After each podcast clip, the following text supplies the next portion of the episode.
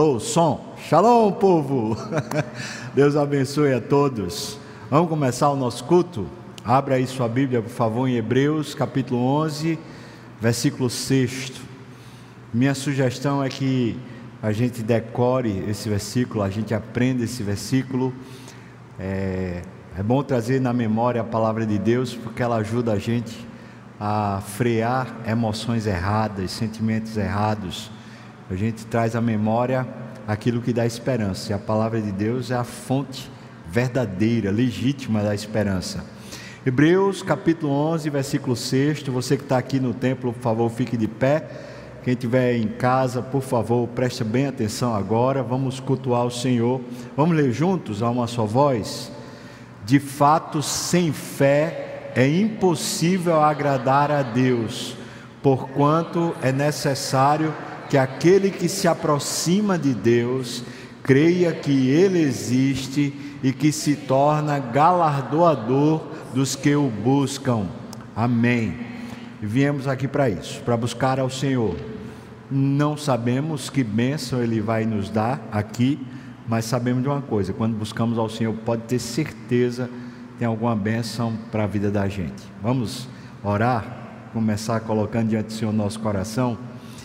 Deus, precisamos de Ti todos os dias. Hoje é segunda-feira, Senhor, dia que a gente normalmente trabalha bastante e estamos aqui no final desse dia para dizer para o Senhor: Te amamos, Te queremos, nós queremos a Ti, Senhor, com todo o nosso fôlego, ainda que muitas vezes a gente seja sem fôlego.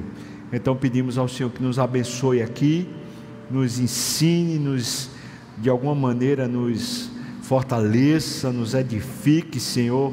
Abençoa meus irmãos que estão aqui no templo agora, os que estão em casa, quem estiver assistindo esse vídeo em qualquer momento, que o Senhor abençoe fortemente, Pai. Nós clamamos a Ti, Senhor, que a Tua presença seja o nosso alimento. No nome de Jesus. Amém, Senhor. Vamos adorar cantando?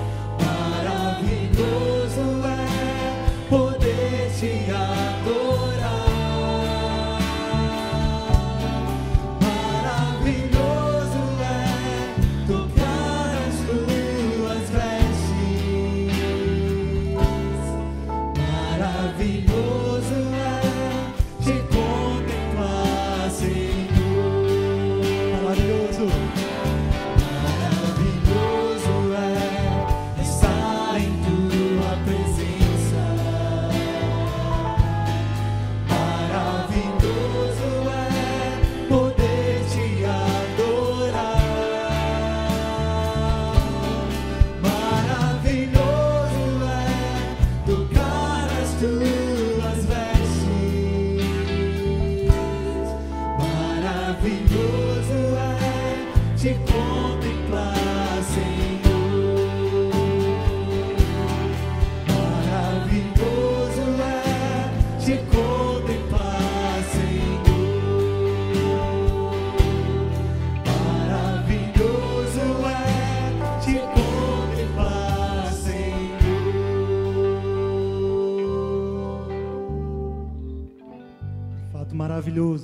Estarmos na presença do Senhor, não porque estamos aqui no templo, o Senhor habita dentro de nós. E onde estamos, ali o Senhor habita. Quando nos reunimos aqui é um momento especial, porque a palavra também fala que Deus habita em meus louvores. A gente pode adorá-lo e conhecê-lo ainda mais quando a gente se reúne como povo de Deus. Ele é o nosso Deus. Vamos cantar isso a Ele.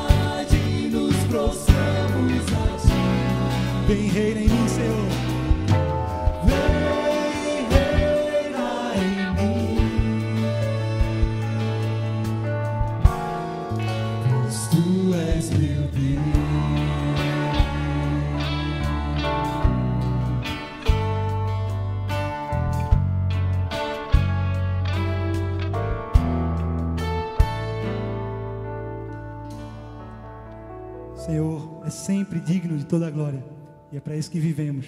Vivemos para dar glória ao Senhor. Assim como fazem todos os seres viventes, tudo que é criado por Ele. Nós nascemos para isso.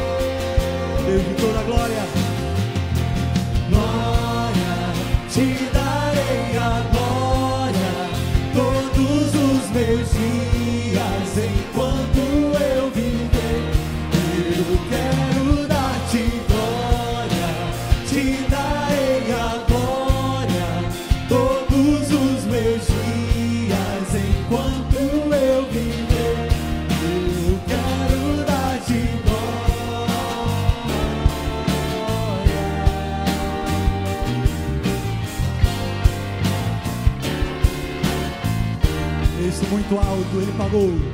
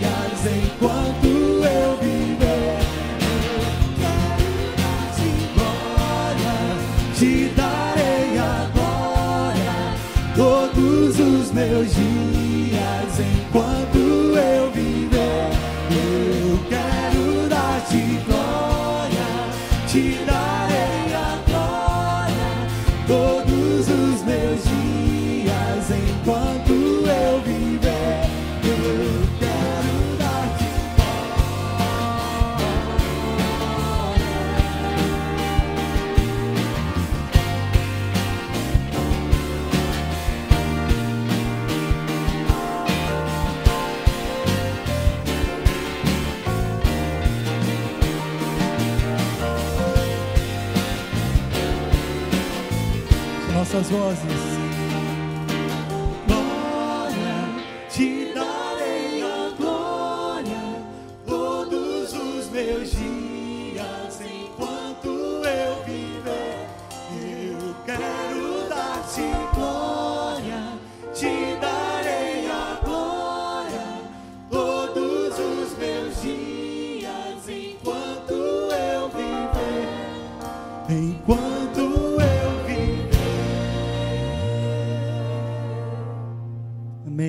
Sentar aqui.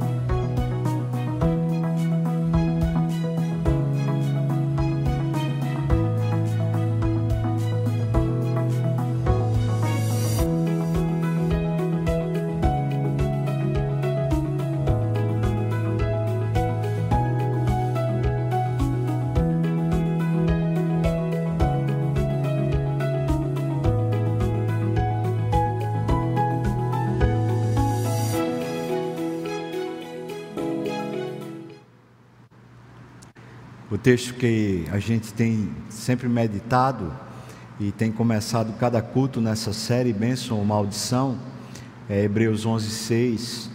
A primeira frase, a primeira sentença desse texto fala que a fé ela serve para agradar a Deus.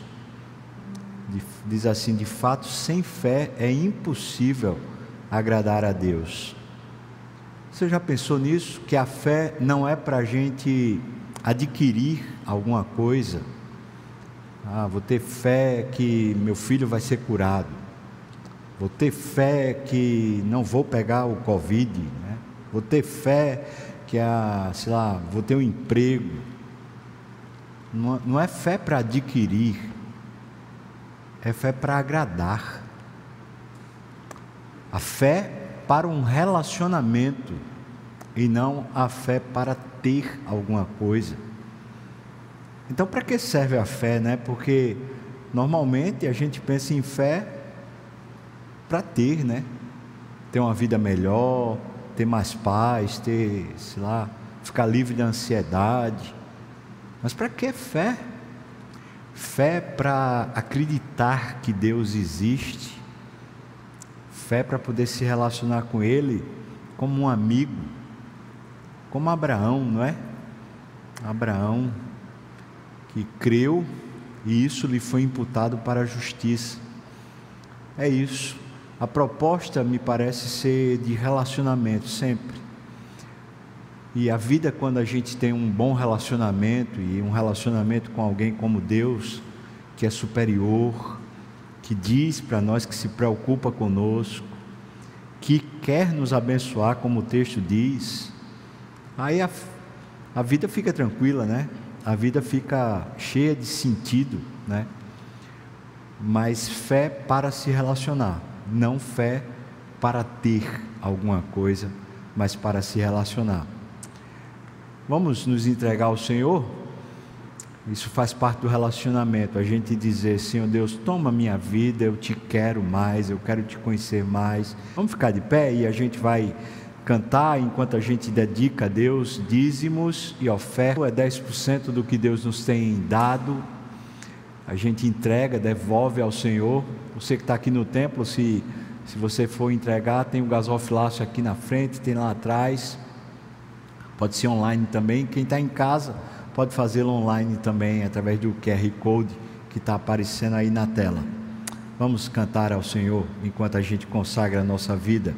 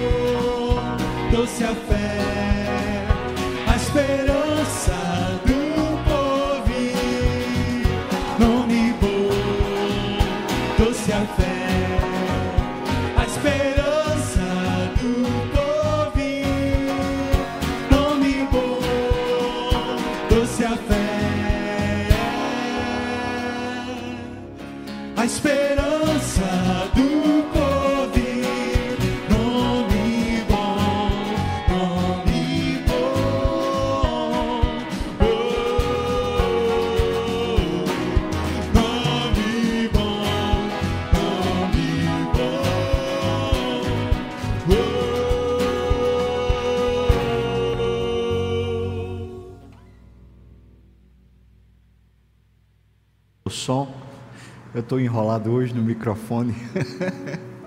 Vamos orar, irmãos. Senhor, tu tens nome bom, mais do que isso, tu és bom, e é uma delícia, Senhor, estar contigo. Tu és maravilhoso mesmo, Senhor. Pai, abençoa cada irmão e irmã que com fidelidade tem entregue ao Senhor o dízimo. Senhor, abençoa. Tu és o único provedor, o supridor de tudo. Então, que o Senhor proveja para cada um segundo as suas necessidades. Abre portas de emprego, Senhor, para aqueles que estão desempregados. Senhor, dá os recursos necessários para quem é empresário, para quem tem algum comércio, alguma atividade e tem que pagar aluguel, funcionário, impostos, credores, dívidas. Ó meu Pai, põe a tua mão e abençoa, Senhor. Abençoa todo o teu povo. Sejamos encontrados fiéis na nossa relação contigo, inclusive nas questões de dízimos e ofertas, Pai. Nós pedimos ao Senhor no nome de Jesus. Amém. Amém. Você pode sentar aí, irmão.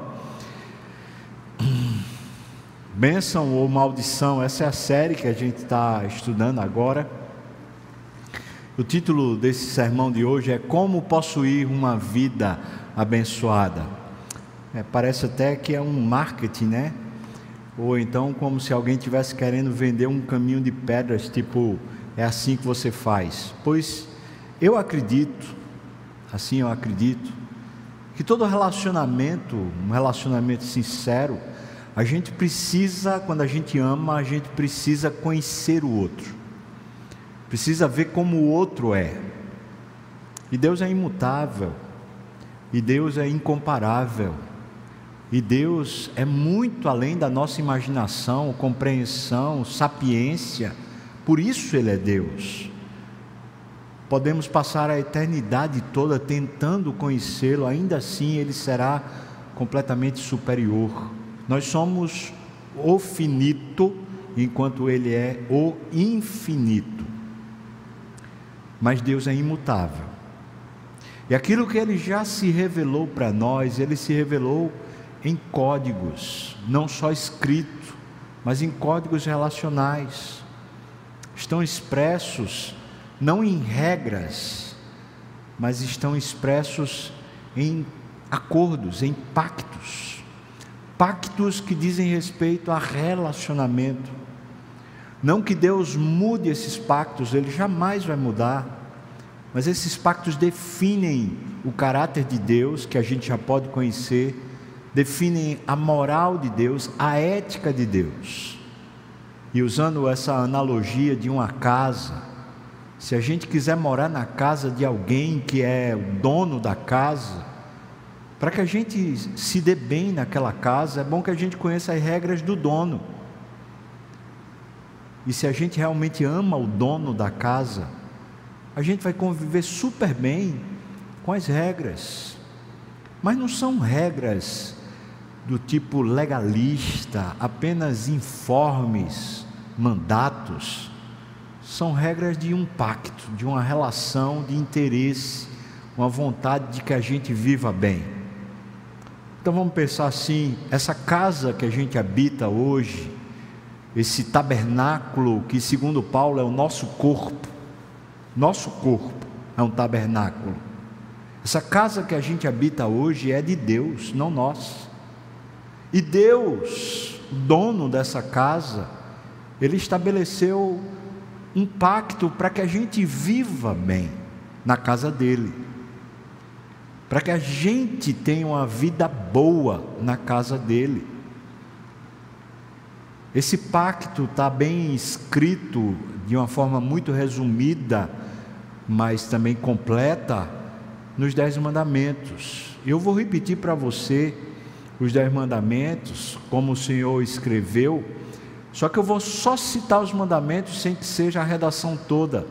Esse texto a gente vai encontrar tanto em Êxodo capítulo 20, como também em Deuteronômio capítulo 5, do versículo 6 a 21. Diz assim: Eu sou o Senhor teu Deus, que te tirou da terra do Egito da escravidão. Não terás outros deuses diante de mim. Esse é o primeiro mandamento. O segundo mandamento é: não farás para ti imagem de escultura. Ele está falando quais são as regras da casa. Terceira regra, ele diz: não tomarás o nome do Senhor teu Deus em vão. Quarta regra, guarda o dia do sábado para o santificar. Honra a teu pai e a tua mãe. E esse mandamento, todos os teólogos falam, honra as autoridades superiores. Próximo mandamento: não matarás, que significa não guarde rancor, não guarde mágoa, não guarde no seu coração raiva, ira, dissensão, facção coisas que, se forem levadas ao extremo, você vai querer matar alguém. Não adulterarás. Não fica olhando, flertando com a imoralidade. De qualquer ordem, não adulterarás. Não furtarás. Não se aproveite de ocasiões onde você pode usurpar, roubar, tirar de alguém. Não dirás falso testemunho contra o teu próximo. Não fala mal dele. Último mandamento: não cobiçarás.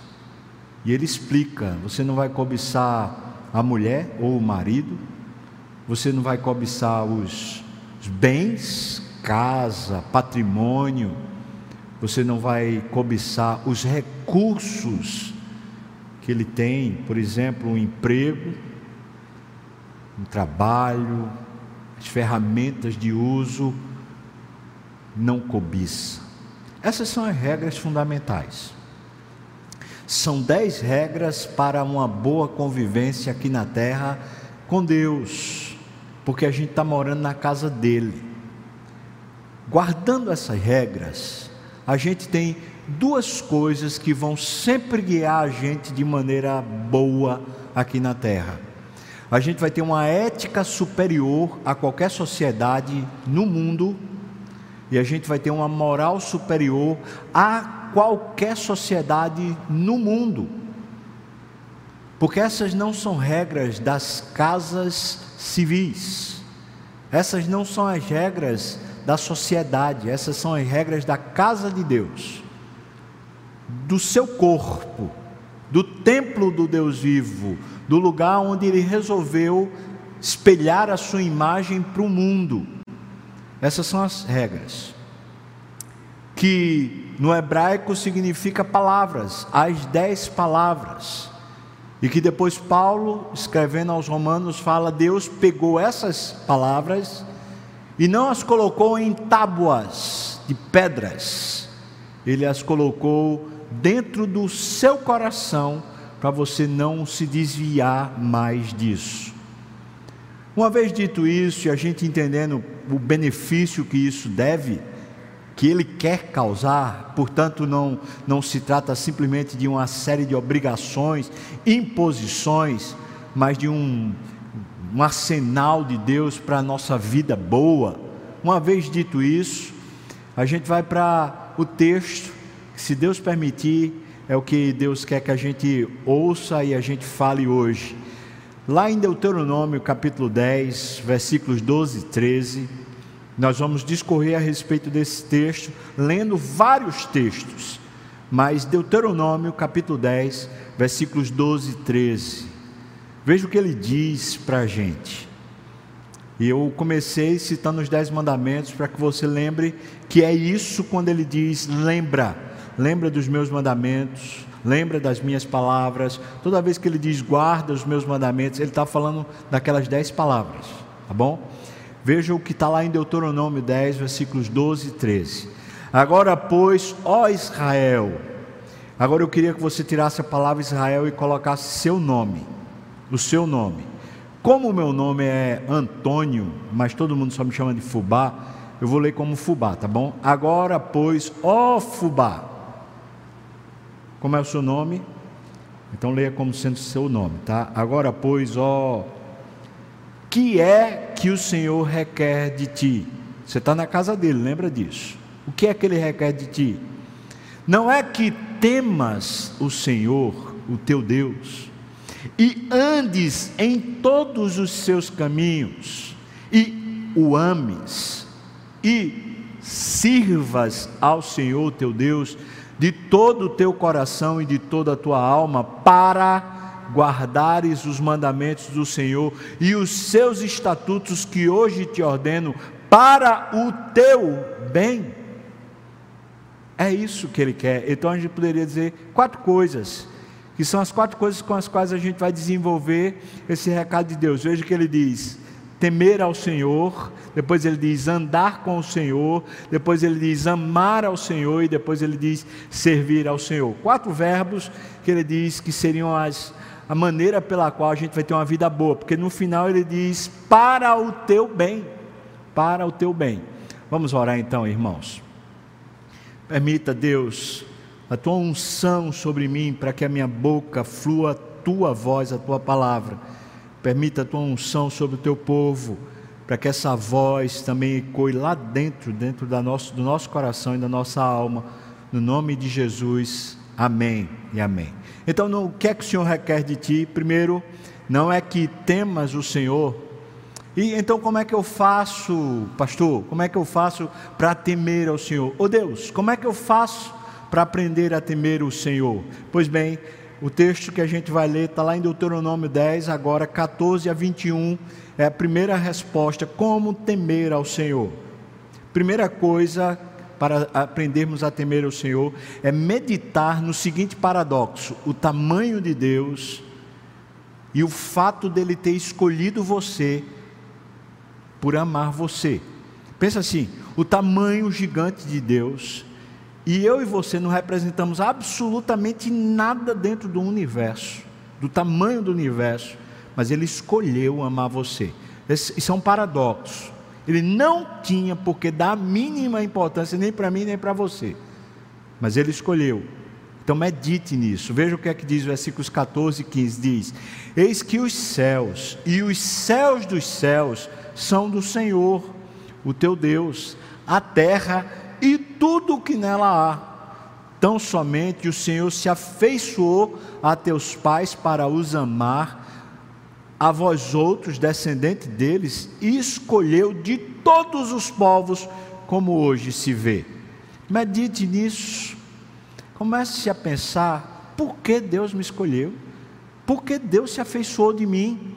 Por que Deus resolveu me amar? O que é que tinha eu a acrescentar essa suntuosidade, essa gigante, esse gigante chamado Deus? O que eu poderia acrescentar? Nada. Primeira coisa, medite nesse paradoxo. A segunda coisa, versículos 16 a 19, ele diz assim: a segunda coisa é humilhe-se e perceba-se como um, um, estrangeiro dentro dessa casa, dentro dessa vida, como se você fora apenas um estrangeiro. Ou seja, você não é dono dela.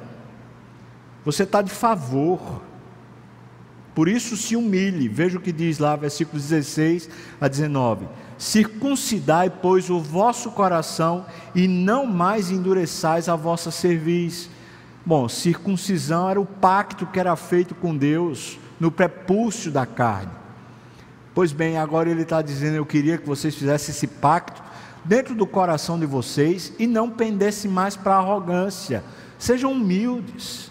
Faça uma aliança de coração comigo. Ele continua, versículo 17: Pois o Senhor vosso Deus é o Deus dos deuses e o Senhor dos senhores, o Deus grande, poderoso e temível, que não faz acepção de pessoas, nem aceita suborno, que faz justiça ao órfão e à viúva, e ama o estrangeiro, dando-lhe pão e vestes. Amai, pois, o estrangeiro, por quê? Porque fostes estrangeiros na terra do Egito. É por isso que Abraão é peregrino e é citado isso pelo próprio Paulo falando a respeito de nós. E ele diz que o nosso tabernáculo terrestre vai se desfazer para termos uma morada eterna. Estamos só peregrinando. Então nós somos estrangeiros. Nós somos cidadãos dos céus. Nós já habitamos nas regiões celestiais. E então ele faz essa, essa alusão. Perceba, esse Deus todo-poderoso, dono de tudo isso, você e eu somos devedores dele em tudo. Fica pensando nessa, nessa ideia de um estrangeiro. Imagina alguém que vai morar em outro país e vai de arrego, vai pedindo socorro porque saiu fugido da sua própria terra.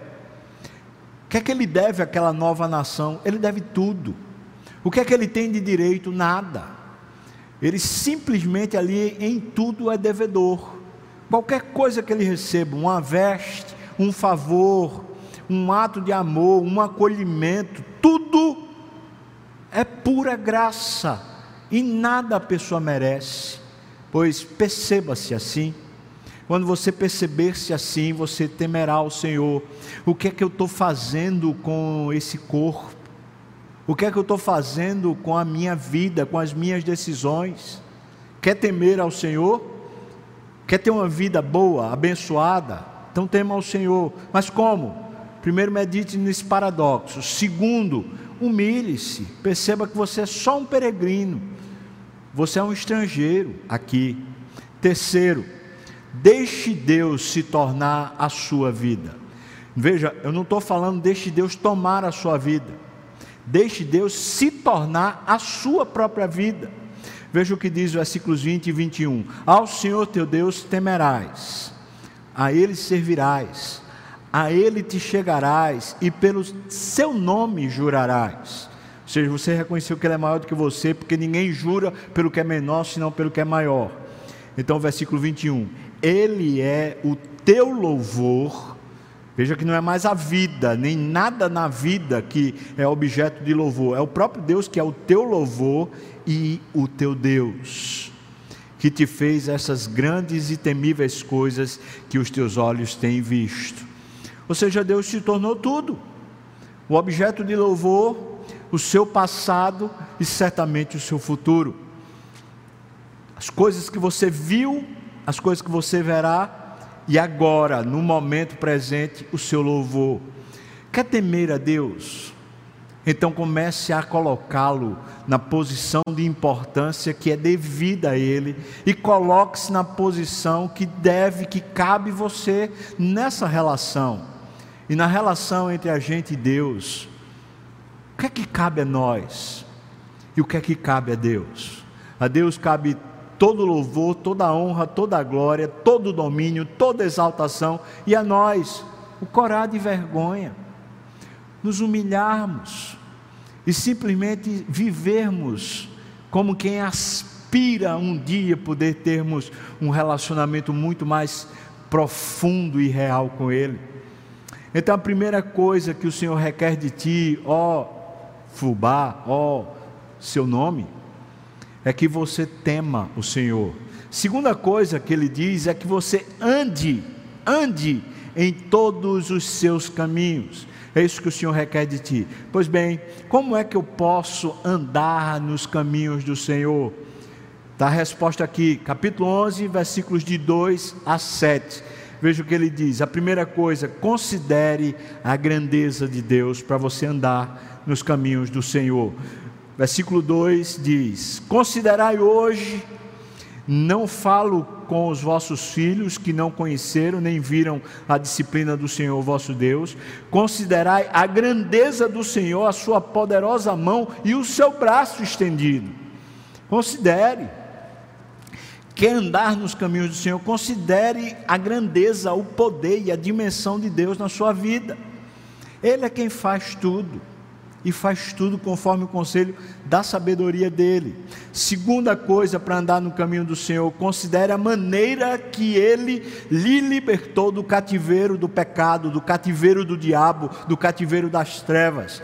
Veja o que diz versículos 3 a 5, diz: "E também os seus sinais, veja, e também, considere também os seus sinais, as suas obras que fez no meio do Egito a Faraó, o rei do Egito e a toda a sua terra.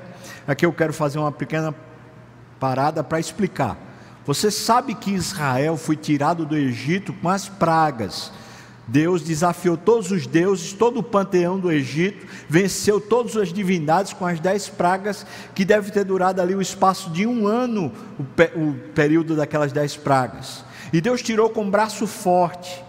E agora, no Novo Testamento, o que a gente vai aprender é que aquela história da saída de Israel do Egito para a terra prometida serve como analogia para Deus nos ter, ter tirado do império das trevas do próprio diabo e ter libertado a gente através da Páscoa, que é justamente o sacrifício do seu filho. Então, quando Cristo está na cruz, ele está desafiando todo o império de impiedade, não apenas os deuses do Egito, mas todas as divindades de todas as épocas, de todos os locais, de todos os domínios. Cristo está desafiando e dizendo: Eu sou dono, eu sou dono de você. Ele é o meu dono, porque ele me comprou naquela cruz. Foi assim que ele me tirou. Diz assim o versículo 4: E o que fez ao exército do Egito, aos seus cavalos, aos seus carros, fazendo passar sobre eles as águas do Mar Vermelho, quando vos perseguiam, e como o Senhor os destruía até o dia de hoje. E o que fez no deserto até que chegaste a este lugar. Então considere a maneira como o Senhor lhe libertou. Talvez uma das coisas que mais providencie, promova dentro de nós piedade, contentamento, é a gente avaliar a obra de Cristo por nós. Não avaliar com um conhecimento técnico ou um conhecimento teológico o que Jesus fez na cruz. Aquilo não é apenas um evento, aquilo é a nossa história.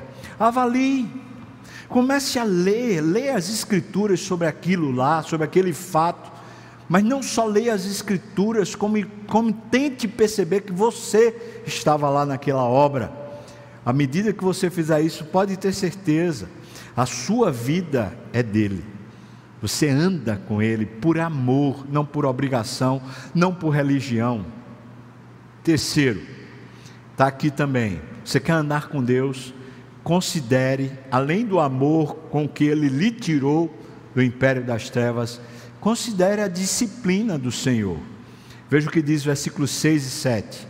Diz: E ainda, veja que ele diz: Considerai hoje, no versículo 2, no versículo 3, e também, e agora no versículo 6, e ainda, são três considerações, pois considere a disciplina de Deus. Versículo 6 diz: E ainda o que fez a Datã e a Abirão, filhos de Eliabe, filho de Ruben, como a terra abriu a boca e os tragou, e bem assim a sua família, suas tendas e tudo o que os seguia no meio de todo Israel, porquanto os vossos olhos são os que viram todas as grandes obras que o Senhor fez. O que foi que aconteceu, Datã e Abirão? Eles se levantaram contra Moisés, eles subverteram o povo para voltarem para o Egito, e Deus então abriu a terra e os tragou a disciplina de Deus ficou evidente, não só nesse momento, mas em vários momentos no, durante aqueles 40 anos. Então considere, avalie Avalie na sua própria história. Quantas vezes você fez aquilo que não era conveniente, quantas vezes você deu o passo errado e aquilo foi um atraso na sua própria vida. Deus lhe disciplinou não porque não lhe amasse, ou porque ele fosse sarcástico, ou porque de alguma maneira ele gostasse de lhe ver mal. Deus, quando nos disciplina, é para o nosso bem.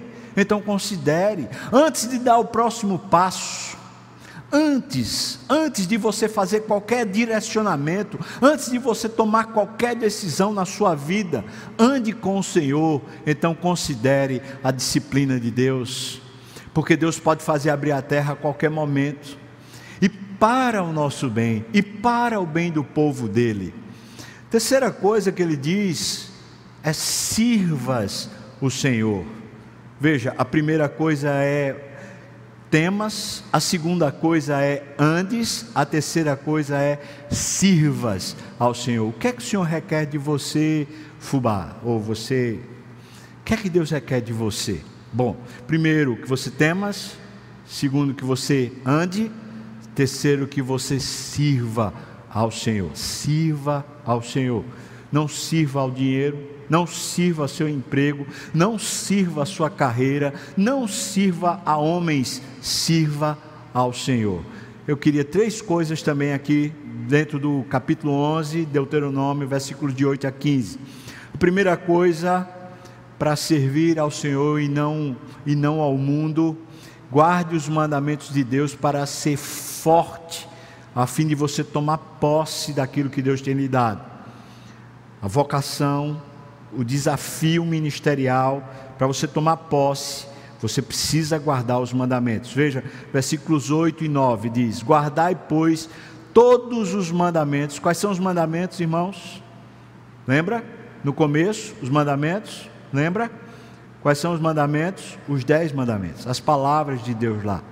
Então ele diz: Guardai, pois, todos os mandamentos que hoje vos ordeno, para que sejais fortes e entreis e possuais a terra para onde vos dirigis, para que prolongueis os dias na terra que o Senhor, sob juramento, prometeu dar a vossos pais e à sua descendência, terra que mana leite e mel.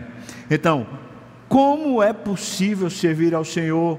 Primeira coisa, guarda o mandamento para você ser forte, e aí você vai cumprir a vocação, você vai entender a vocação. Deus lhe chamou, por exemplo, para uma carreira pública, Deus lhe chamou para poder ser professor, Deus lhe chamou para ser pastor, Deus lhe chamou para ser não sei o que lá, pai, mãe, filho, sei lá.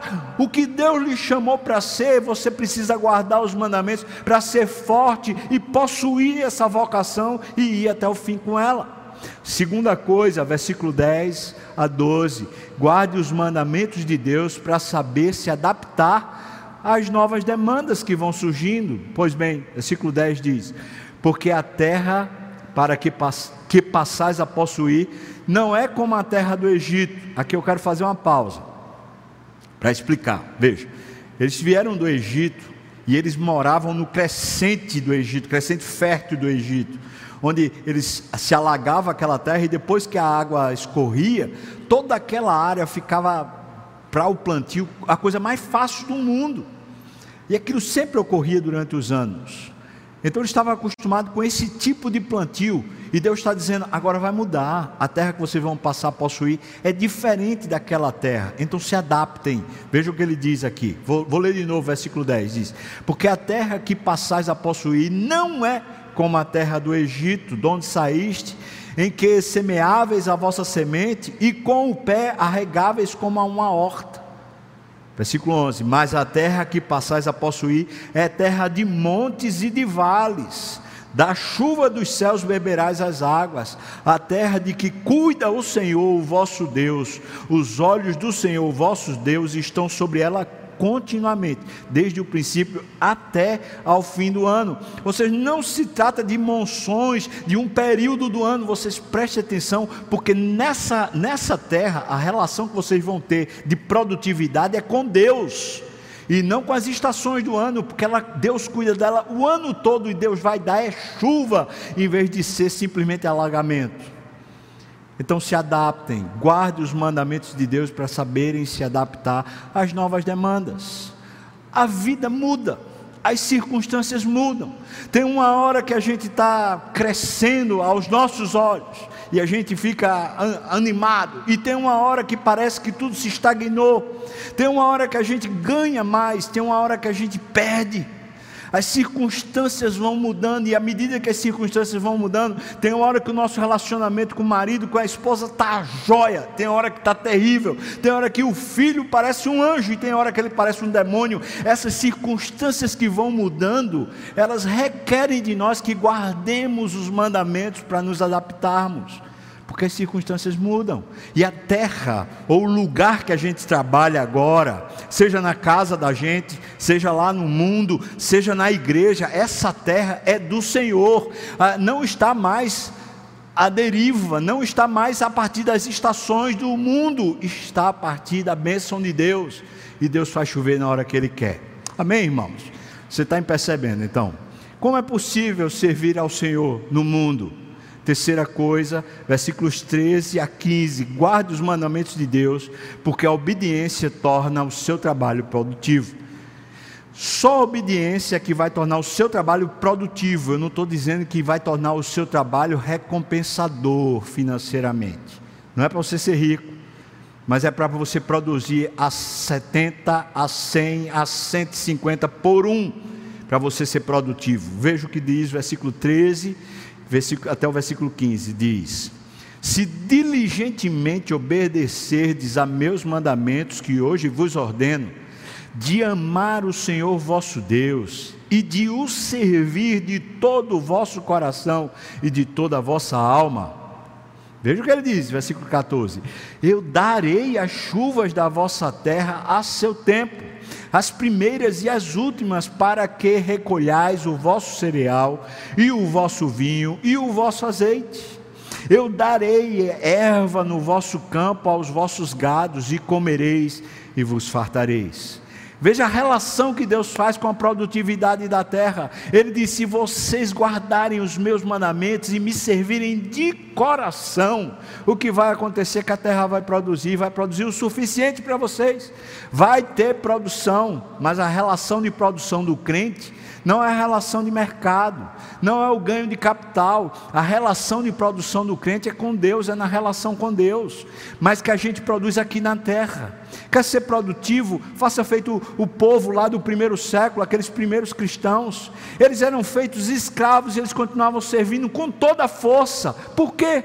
Porque eles simplesmente serviam não às vistas, não a senhores humanos, eles serviam ao Senhor Deus, o Criador dos céus e da terra.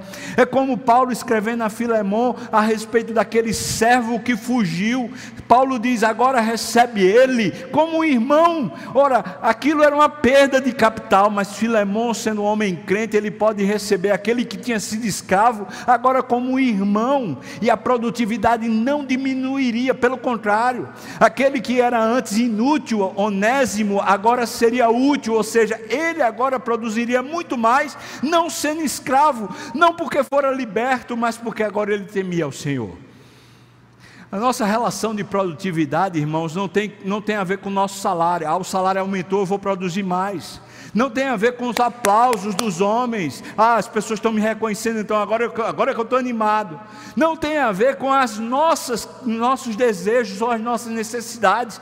Tem a ver com a nossa relação com Deus. Em outras palavras, crentes que estão cheios do Espírito, crentes que estão cheios de temor do Senhor, crentes que de fato amam a Deus, eles se entregam a Deus e Deus os faz produzir abundantemente.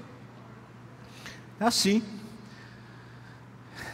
Quarta coisa, que ames ao Senhor. O que é que o Senhor requer de ti?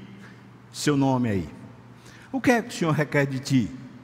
Pois bem, a primeira coisa que você tema ao Senhor, a segunda coisa você ande com o Senhor, a terceira coisa você sirva ao Senhor e finalmente você ame ao Senhor. Versículos 16 a 25 do capítulo 11, é, esse, é isso que ele vai falar basicamente duas coisas. Primeiro, no versículo 16 e 17, fuja, mas fuja mesmo da idolatria. Corra da idolatria do seu coração. Não deixe que nada se levante no seu coração no lugar de Deus. Nada, nada. Veja o que está, versículo 16 e 17. Ele diz: Guardai-vos não suceda que o vosso coração se engane e vos desvieis e sirvais a outros deuses e vos prostreis perante eles, e que a ira do Senhor se acenda contra vós outros e feche ele os céus e não haja chuva, e a terra não dê a sua messe, e cedo sejais eliminados da boa terra que o Senhor vos dá. Fuja da idolatria. Não deixe nada tomar o seu coração no lugar de Deus. Deus é o objeto do nosso amor é o centro do nosso afeto, é Ele que tem que dominar todos os nossos amores. Então a gente tem que amar a esposa porque a gente ama a Deus, a gente tem que amar os filhos porque a gente ama a Deus, a gente tem que amar o trabalho porque a gente ama a Deus. Deus é a vertente pela qual a gente ama as coisas que a gente tem nesse mundo. Segundo, versículos 18 até o versículo 21. Guarde as palavras de Deus no coração e na alma para você aprender a amar o Senhor. Veja o que diz aqui, versículo 18: Ponde, pois, estas minhas palavras no vosso coração e na vossa alma. Como? Deixando-a sempre à vista. Primeira coisa, você põe ela no seu coração e na sua alma. E aqui vai as regras do roteirinho de Deus para a gente aprender. Primeiro, deixe ela sempre às suas vistas. Não perca ela de vista. Em outras palavras, olhe a vida com ela como sendo as suas lentes, seus óculos, deixe ela sempre em primeiro plano na sua história. Veja que está aqui, ele diz: Atai-as por sinal na vossa mão, para que estejam por frontal entre os, os olhos. Agora, versículo 19: Ensine-as. Você quer guardar essas palavras no seu coração, na sua mente? Então aproveite para começar a ensinar. Ah, mas eu não sei, pastor. Não, você não sabe não. Você sabe, você não sabe ler. Você não tem um Espírito Santo, então pega, pega um menino que for, pega uma pessoa que trabalha com você, pega quem você, quem tiver interessado no seu horizonte, que está dizendo assim, eu queria conhecer mais a Deus, começa a ensinar a Bíblia. Você diz, mas eu não sei, nem para mim, você sabe, você não tem a Bíblia. Você não tem o Espírito Santo, então comece a ensinar que ela, essa palavra que você começar a ensinar, ela vai começar a ensinar você também. Pois veja o que é que ele diz, versículo 19: Ensinai-as a vossos filhos, falando delas assentados em vossa casa, e andando pelo caminho, e deitando-vos e levantando-vos. Guarde as palavras no coração e na alma de verdade, marcando, marcando a palavra marcando a sua entrada e marcando a sua saída em qualquer lugar. Eu não estou falando de mandinga, não, viu, irmão?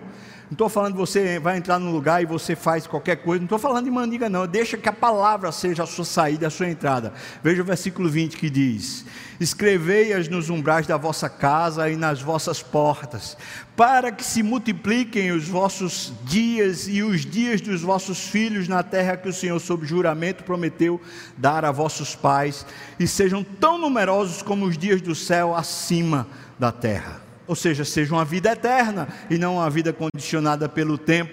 Mas veja que ele diz: escreva, escreva-as no umbral.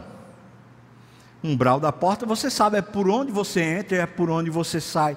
Ou seja, deixa que a Bíblia direcione você, vai, não vai, pode, não pode. Deixa a Bíblia, não seus afetos não os seus desejos, não o padrão da sociedade, não o mundo, mas deixa a Bíblia dizer para você: entra ou você não, não entra. É a Bíblia que tem que direcionar: vou para um show ou não vou para um show. É a Bíblia. É a Bíblia que tem que direcionar. Eu namoro ou não namoro. Eu faço esse relacionamento ou não faço esse relacionamento. Eu faço esse tipo de festa ou não faço esse tipo de festa eu, eu sirvo ou não sirvo uísque em determinado lugar. Veja, é a Bíblia quem tem que me ensinar a entrar e a sair, a fazer, seja lá o que for. Eu vou entrar no emprego que seja por meio da Bíblia que eu sirvo lá. E se eu tiver de sair do emprego, que eu saia também por meio da Bíblia, e não pelas, pelas minhas faltas, pela minha arrogância, pela sei lá o que. Então o que é que o Senhor requer de ti? Que você tema, que você ande, que você sirva, que você ame o Senhor. Assim, a Bíblia diz para a gente simplesmente ir possuir a terra. No capítulo 11, no versículo 1, capítulo 11, versículo 1, ele diz: Amarás, pois, o Senhor teu Deus, e todos os dias guardarás os seus preceitos e os seus estatutos, os seus juízos e os seus mandamentos. Não é interessante porque ele fala preceito, estatuto, juízo e mandamento. E sabe o que, é que isso significa? A maneira pela qual a gente se relaciona com a mesma coisa.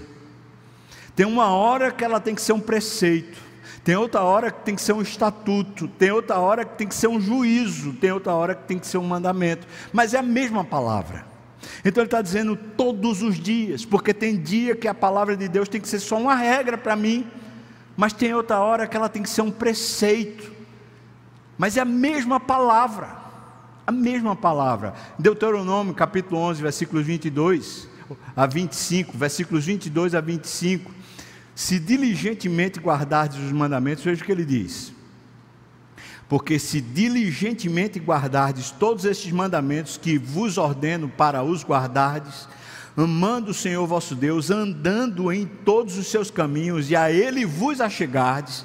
Veja que é tudo relacionamento. Nada disso é uma proposição de regra, de ob obrigação, mas é tudo baseado no relacionamento.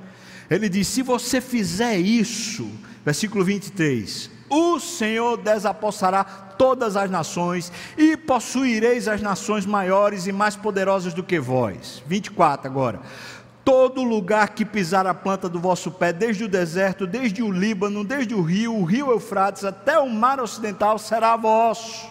Ninguém vos poderá resistir. O Senhor, o vosso Deus, porá sobre toda a terra que pisardes o vosso terror e o vosso temor, como já vos tenho dito. Em outras palavras, assim é que vocês vão prevalecer na vida. Entende, irmão? A vida que a Bíblia garante para nós aqui na terra sempre será tensionada, sempre. Imagina você viver num mundo totalmente caído, diabólico, quando você não, não compactua com mais nada disso, porque agora você é casa de Deus, porque agora a sua vida é de Deus. Isso gera uma tensão constante. Entretanto, a vida fica em paz. Apesar de toda a tensão, não só paz interior, como certamente Deus lhe faz produtivo e faz a sua vida ter um significado e uma significância eterna. Ou seja, a sua vida se completa. E essa certamente é a benção. Então você quer ter uma vida abençoada? Veja que a gente não está falando, ah, você vai prosperar, vai enriquecer, vai ser. Você quer ter uma vida abençoada, onde a sua vida se completa, ela ganha significado, ela ganha sentido, ela ganha paz interior, ela gera em você motivação suficiente para você empreender a jornada, para você estar ativo nesse mundo, para você ser mais do que vencedor. Você quer ter essa vida? Parece que a proposta é simples. Ele está dizendo aqui: diligentemente guardardes todos estes mandamentos, mas guardardes também a aliança. Veja o que está lá em Deuteronômio capítulo 7, versículos 12 e 14. Deuteronômio capítulo 7, versículos 12 e 14. Ele diz assim: Será, pois, que se ouvindo estes juízos, os guardares e cumprires, o Senhor, o teu Deus, te guardará a aliança e a misericórdia prometida sob juramento a teus pais. Ele te amará, ele te abençoará, ele te fará multiplicar, também abençoará os teus filhos e o fruto da tua terra, e o teu cereal, e o teu vinho, o teu azeite, as crias das tuas vacas, das tuas ovelhas, na terra, que sob juramento a teus pais prometeu dar-te. Bendito serás, mais do que todos os povos, não haverá em ti nem homem nem mulher estéril, nem entre os teus animais. Veja, se você guarda aliança, que seria a mesma coisa, são maneiras diferentes de dizer a mesma coisa. Ou seja, quando a gente está falando, quando a Bíblia está falando sobre guardar a lei, quando está falando sobre guardar os mandamentos, os preceitos, os juízos do Senhor, os estatutos, ele está falando sobre a regra de convivência, o pacto, a aliança. Como a gente vai morar na casa de Deus se a gente não segue as regras da casa de Deus? Como a gente vai ter um bom relacionamento se Deus é imutável e Ele estabeleceu como é que se vincula a Ele? Então, Deuteronômio capítulo 11, versículo 26 a 32, é a parte final. Ele finaliza toda a argumentação. Estou falando de, de Moisés. E é claro, o Espírito Santo que ungiu Moisés.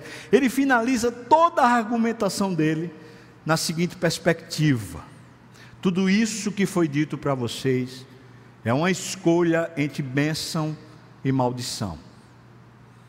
Em outras palavras, Deus quer se relacionar com você. Lembra disso. Apesar da grandeza, Ele escolheu você. Apesar da grandeza, Ele escolheu que você seria a casa dele, você mesmo como estrangeiro. Apesar dele ter tirado você lá do império das trevas, ele quis foi fazer uma aliança com você e não impor obrigações e regras. Agora ele está dizendo: você é quem escolhe como é que você vai viver nessa casa. Vai ser bênção ou vai ser maldição? Versículos 26 até o 32, veja o que ele diz aqui, por favor. Eis que hoje eu ponho diante de vós a bênção e a maldição. A bênção, quando cumprirdes os mandamentos do Senhor vosso Deus, que hoje vos ordeno. A maldição, se não cumprirdes os mandamentos do Senhor, o vosso Deus, mas vos desviardes do caminho que hoje vos ordeno, para perseguirdes outros deuses que não conhecestes. Versículo 32. Tende, pois, cuidado em cumprir todos os estatutos e os juízos que eu hoje vos prescrevo. Está aqui, como possuir uma vida abençoada? Está explicado, a Bíblia diz para nós. Você conhece os dez mandamentos? Você já memorizou ele? Tem isso como sendo para você não uma obrigação, mas como sendo uma revelação do padrão de vida. E toda vez que os nossos impulsos, as nossas emoções, as circunstâncias começarem a empurrar a gente para fora desse padrão, a gente corrige a direção, porque a gente teme a Deus, porque a gente ama a Deus, porque a gente quer andar com Deus. Não se trata de obrigação. Os dez mandamentos que foram dados no Velho Testamento foram um pacto. E o próprio Jesus diz: Ele diz, passará o céu e a terra, as minhas palavras não passarão. Jesus nunca objetou nem lançou no lixo aquilo que foi escrito, mas Jesus cumpriu o pacto, para que eu e você pudéssemos viver dentro do pacto. Ele não está agora que salvou você dizendo agora desce goela abaixo e você tem que, que obedecer, mas Ele está dizendo essa é a vida que eu estou entregando para você. É por isso que em vez de estar em tábuas de pedras essas regras, elas agora estão escritas dentro de você, no seu interior, no seu coração, para que seja de carne, pulsante, para que seja ela que motive você a vida, como o coração que bombeia o sangue para lhe dar energia para que todo o seu corpo esteja vivo. É isso, irmãos. Como possuir uma vida abençoada? É assim. É assim. Tema, ande com Deus, sirva a Deus, ame a Deus. Tente estabelecer isso no seu processo. O texto está aqui, você leu comigo o texto bíblico. Se você tiver dúvida, volte a ouvir esse sermão, volte a ouvir, ou então vá ler de novo o texto e deixe que a palavra vá ali ensinando a como ter uma vida de verdade abençoada. Vamos orar, o pessoal do louvor pode vir, chamar o presbítero ou os presbíteros que estiverem aqui para nos ajudar na, na distribuição da ceia. Esse é um momento muito especial. A Bíblia diz que na, naquela noite que o Senhor Jesus foi traído, ele pegou o pão, partiu, e ele disse: Isso aqui é o meu corpo que é dado por vós. E depois, já no final, ele pegou o cálice e disse: Agora eu quero fazer uma aliança com vocês, e é pelo meu sangue, que purifica de todo pecado. Então, para mim, particularmente, sempre é muito emocionante quando eu penso que o Senhor Jesus viu o lixo que eu era. Ele viu que eu não servia para nada. E ele resolveu me chamar e me pedir em casamento. E para que eu pudesse me casar com ele, ele teve que me purificar. E para me purificar, ele teve que derramar o seu sangue. Esse momento da ceia é um memorial, mas não é apenas uma cerimônia. O memorial é porque eu e você temos uma memória. E agora, quando você pegar o pão e o vinho, você vai lembrar quando você estava naquela cruz sendo morto com Cristo. Porque essa é a memória. Nós fomos crucificados com Cristo. E também com Ele nós ressuscitamos. Se você é membro de alguma igreja, se você está em paz com a igreja, então você pega o pão, pega o vinho, espera até que a gente todos estejamos servidos e a gente possa fazer, comer e beber juntos, num só momento. Eu vou orar. Senhor, muito obrigado pela tua palavra. Obrigado por esse momento do pacto, esse momento da gente celebrar na ceia a aliança que a gente tem contigo.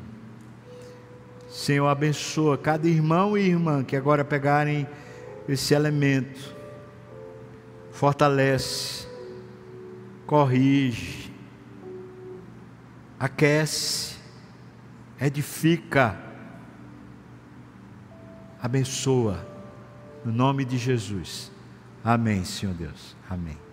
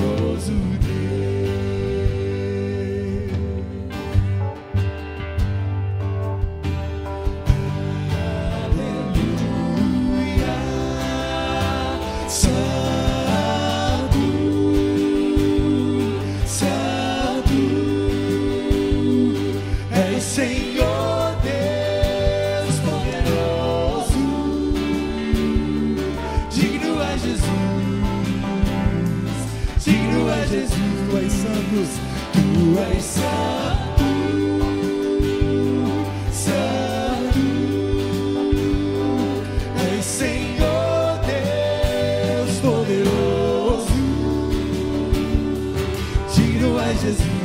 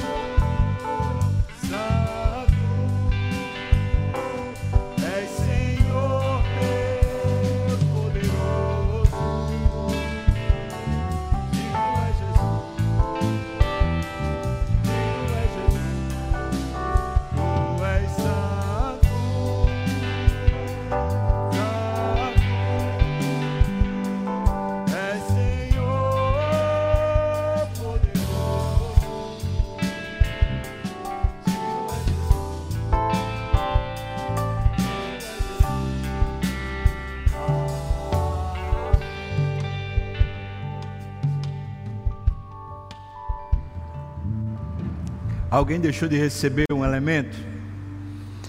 O Senhor Jesus está aqui entre nós e foi Ele que serviu você. E pense que esse pão e esse vinho não mudam de substância, não vão se tornar carne nem sangue, mas pode ter certeza que eles são mais reais do que se fosse carne e sangue que estivesse dando a você porque isso aí é o próprio Jesus dando a você dele, para que isso lhe fortaleça, isso lhe anime, isso lhe abençoe, isso lhe restaure.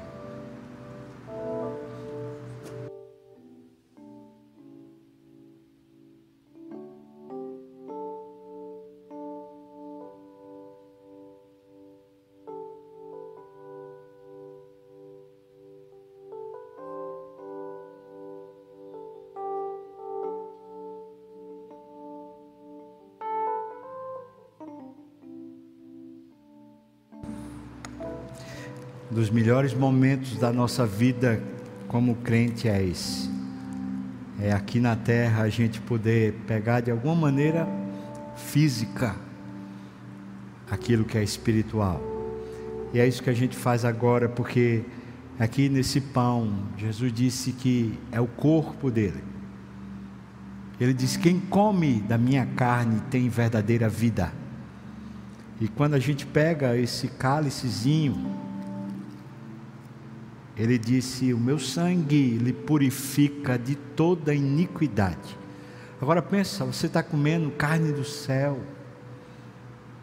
você está bebendo o líquido que lhe salva, e é Ele que está dando a você a vida dele.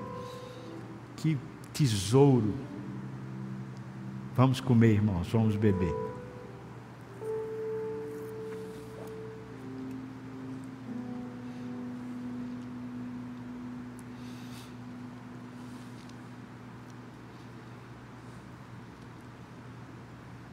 Bendito seja o teu nome, Jesus. Receba honra e glória, receba louvor, receba tudo de nós. Bendito seja o teu nome, Jesus. Tu és digno, tu és merecedor. Como o Senhor é bom. Como é bom andar contigo, Deus. Como é bom conhecer o Senhor. Obrigado, Senhor, obrigado. Bendito seja o teu nome para sempre, Pai. Vamos ficar de pé, irmãos. Que a graça do nosso Senhor e Salvador Jesus Cristo, o amor de Deus, o nosso querido e amado Pai, a comunhão, o consolo, a bênção, o poder, o avivamento do Espírito venha sobre nós, o povo do Senhor, não só agora, mas até quando o Senhor voltar e nos tomar de volta para si. Aleluia. Amém. Amém, irmãos. Amanhã de uma hora a gente está lá no momento de pastoreio, se Deus quiser, né? E sexta-feira a gente vai completar o Salmo 100 e vai ser ao vivo aqui, né? Para quem quiser, procura lá na secretaria, pra, porque só pode 50, né? Mas a gente vai estar aqui ao vivo para celebrar o Senhor, uma hora da tarde, na sexta-feira, tá bom? E amanhã tem culto também à noite, 19 horas, a continuação da série Bênção ou maldição. Deus abençoe, vamos cantar.